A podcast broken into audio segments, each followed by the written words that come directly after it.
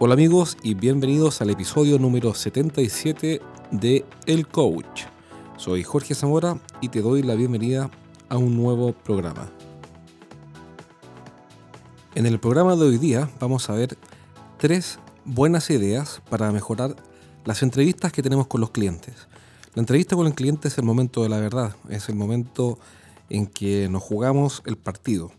Si esto fuera fútbol, sería el momento decisivo, quizás el momento de los penales. Y hay formas, hay algunos tips, hay ideas que ayudan a que ese momento de la verdad sea exitoso y evitemos algunos pequeños errores que en general eh, nos traen problemas.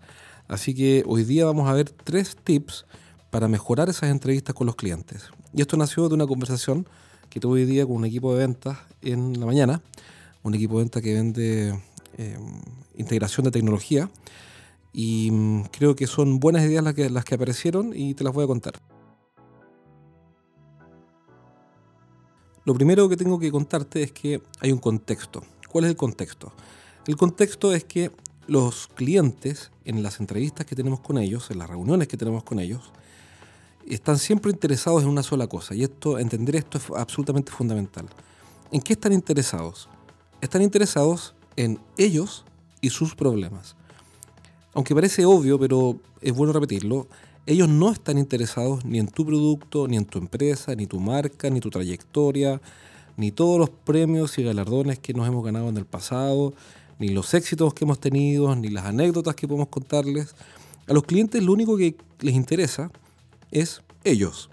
Y en cuanto a ellos, les interesan sus problemas, sus insatisfacciones, sus necesidades en fin, sus problemas no resueltos. Y cuando nosotros conectamos con eso, entonces tenemos un cliente interesado. Y cuando nos desconectamos de eso, tenemos una entrevista con un cliente que está aburrido y que entra en lo que le llamé hoy día y, hizo todo el sentido del mundo en modo avión. Como cuando uno agarra el celular, toma el celular y le pone modo avión para desconectarlo, para que no te llamen o para que no te interrumpan, etc. El cliente pone modo avión y queda mirando así como al infinito mientras el vendedor empieza a hablarle las maravillas que tiene su, su producto y empieza a tratar de convencerlo de por qué tiene el mejor producto, el mejor servicio, la mejor solución, y empieza a mostrar su catálogo orgulloso y después puede sacar su iPad y empezar a mostrar videos, pero tenemos un cliente que está al frente mirando con ojos de huevo frito, como decía un amigo, con ojos de huevo frito o como diría yo, en modo avión. Y seamos honestos, a todos nos ha pasado esto alguna vez y nosotros eh, tratamos de poner todo el corazón y el empeño para poder destacar los beneficios de nuestro producto y nada de eso resulta porque el cliente está ausente, está de cuerpo presente pero está ausente. ¿Y por qué está ausente? Porque, volviendo al contexto, no estamos hablando de él y sus problemas, sino que estamos hablando de nosotros. Entonces la primera condición más que un tip, el contexto, la primera condición necesaria para poder tener una entrevista exitosa es que nos enfoquemos en el cliente y no en nosotros. Es decir, cuando yo voy a ver a mi cliente, voy a investigar problemas o insatisfacciones, a resolverle sus problemas y no hablar de mí y mis grandezas y mi gran compañía y mi gran trayectoria y mi gran producto, porque eso la verdad es que no le interesa a nadie y es una lata, es una fomedad y los clientes no quieren escuchar eso. Ahora es cierto que en algún momento hay que hablar. Y para terminar de dar el contexto, la pregunta que hacían hoy día era, bueno, pero ¿cuánto hay que hablar? ¿Cómo sé cuánto debo hablar? Cuando el cliente me pregunte, supongamos que lo logro interesar, y me pregunte, bueno, pero cuéntame ahora tú sobre tu producto, tu empresa o tu solución. ¿Cuánto debo hablar? Es el momento de ponerme el traje de superhéroe, el antifaz y ponerme a hablar de las grandezas y las maravillas de mi producto es el momento de hacer un discurso de venta, una gran, un gran speech. No, ese es el momento de explicar solo lo necesario. Fíjate el matiz. Em, se trata de explicar solo lo necesario. Porque cuando empiezo a explicar y hablar más de lo necesario, mi cliente vuelve al modo avión, es decir, al modo off, se apaga y pierde el interés. Entonces yo explico solo lo necesario para que mi cliente se mantenga interesado, yo responda a su pregunta y eso que explico y que es solo lo necesario, lo explico en función de los problemas que resuelvo. Es decir, no me pongo a hablar solo de la parte técnica, sino que explico, si es necesario, la parte técnica en cuanto la parte técnica resuelve un problema. Entonces, ese es el contexto en el cual tenemos que enfrentar o preparar una entrevista de venta con un cliente, una visita. Y en ese contexto te voy a dar tres tips que eh, me han funcionado. He visto a distintos ejecutivos de venta funcionar y, y espero que también te sirvan para que tengas mejores reuniones con tus clientes. El primer tip o el primer consejo es educar a ese cliente en nuestro tema o en nuestra solución antes de la visita. ¿A qué me refiero con esto? Me refiero a que en términos prácticos, cada minuto de la entrevista con mi cliente, en el que yo esté explicando em, sobre mi producto, mi solución, sobre mi tecnología, sobre mi compañía, sobre la categoría en la que yo estoy ubicado como proveedor, cada minuto en el que yo esté explicando es un minuto menos en el cual estaré investigando. Entonces, ¿cuál es el mejor de los mundos? El mejor de los mundos es tener a un cliente que ya fue educado, y cuando digo esto me refiero a que nosotros lo educamos, a un cliente que ya educamos en nuestra materia. ¿Para qué? Para evitar eh, usar ese tiempo tan valioso, esos pocos minutos que quizás son 30, 40 minutos que nos van a dar, eh, evitar usar ese tiempo para empezar a explicarle al cliente desde, desde cero de qué se trata lo que hacemos. Por ejemplo, si tenemos una tecnología nueva, por ejemplo, voy a inventar que son unas cámaras infrarrojas que permiten además identificar eh, los rostros, por ejemplo. Si yo lograra que mi cliente supiera que existe esta tecnología, entendiera que además de eh, además esta tecnología resuelve varios problemas específicos, el problema número uno, el problema número dos, el tres, el cuatro y el cinco, y que esto tiene una tremenda ventaja respecto a los otros sistemas convencionales de cámaras, y que además esto le va a evitar problemas futuros como problemas A, B, C, D, F, G. Entonces, em, cuando voy a ver a mi cliente, estoy frente a un cliente que ya está sensibilizado eh, sobre los puntos más importantes, está motivado, y está preeducado. Y lo que es más importante aún, o tan importante como el anterior, mejor dicho, es que fui yo quien lo ayudó a formar ese criterio. Y por ende, en su, en su mente, el, el experto en esta materia soy yo, porque yo le enseñé aquello necesario para que entendiera y conociera con más profundidad los beneficios y las características de la categoría que puse en este ejemplo, que eran cámaras IP con detector de, rostros. Ahora ya me imagino la pregunta que, te estás haciendo. Probablemente la misma que se hizo hoy día eh, la persona que me preguntó esta cuestión. Es cómo logro eso, cómo, cómo consigo esto tan maravilloso que se ve tan idílico, eh, tan difícil y tan imposible de que tenga un cliente que, al cual yo le haya formado el criterio antes y que esté educado en la solución que nosotros vendemos. Y la verdad es que, es que esto es algo perfectamente alcanzable y no es tan difícil como, como uno creería. Por ejemplo, si es que yo tengo un blog o la empresa tiene un blog, una sección de noticias o artículos interesantes, y por favor, no esas noticias que dicen nosotros hemos ganado el premio al reconocimiento de no sé qué por tercer año consecutivo, porque esas noticias no le interesan a nadie, eh, sino que básicamente le interesan a los accionistas y a los directores para mostrarles a sus amigos y a su señora que, que la empresa que tienen, a la empresa que, ellos dirigen, les va muy bien, pero a los clientes no les interesa. Entonces no estoy hablando de esas noticias basura eh, que cuentan que nosotros hemos hecho un campeonato de golf, porque en realidad eso no importa a nadie. Me refiero a noticias o artículos que son valiosos y que están alojados en nuestra página web, eh, en el blog, por ejemplo, que es la herramienta más potente que hay para, para estos fines, y que enseñan algo específico y útil para nuestro cliente. Entonces, por ejemplo, vamos a suponer que en nuestra página tenemos un artículo que dice tres diferencias esenciales entre la tecnología IP infrarroja y la tecnología convencional. Ese artículo, si está bien desarrollado, bien escrito, yo se lo puedo enviar al cliente como un link, obviamente, y le digo en un correo, o lo llamo, le digo, mira, nosotros vamos a tener una reunión sobre este tema, en particular el viernes. En este artículo o en este link vas a encontrar tres puntos que son capitales para poder ayudarte a resolver los problemas que tienes hoy día con tus cámaras instaladas.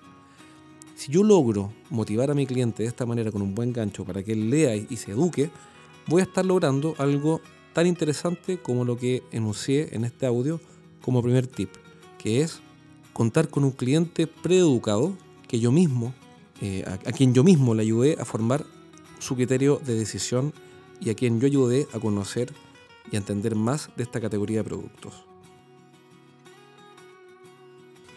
El segundo tip es que antes de esta reunión, lo ideal es que yo logre lo que se llama el pre-framing o el marco previo, donde me posiciono como un experto en la categoría que, eh, que vamos a abordar. Vamos a seguir con el ejemplo eh, de cámaras IP con sensor con infrarrojo y detector de rostros, por ejemplo.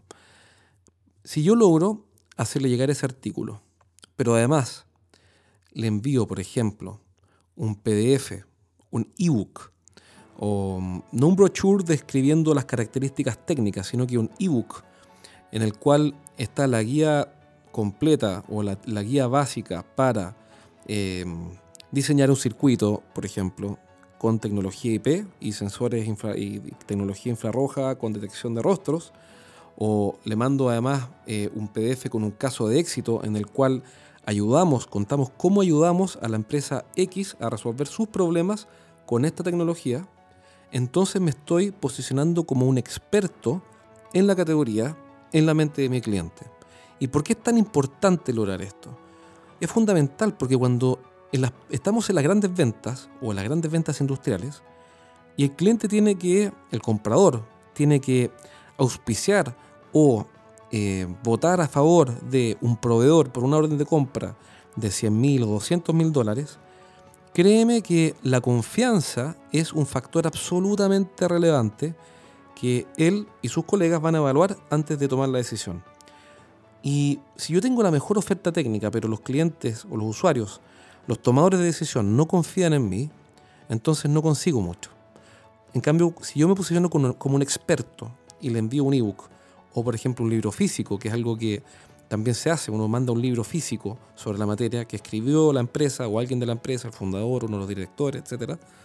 Entonces, aumentamos el nivel de confianza y en la mente de nuestro cliente y de sus colegas que participan de la decisión, el que más sabe en esa categoría somos nosotros. Por ende, el segundo tip es, antes de la entrevista, posicionate como un experto. Por último, el tercer consejo, el tercer tip para maximizar el resultado de una entrevista es haz una investigación previa de tu cliente.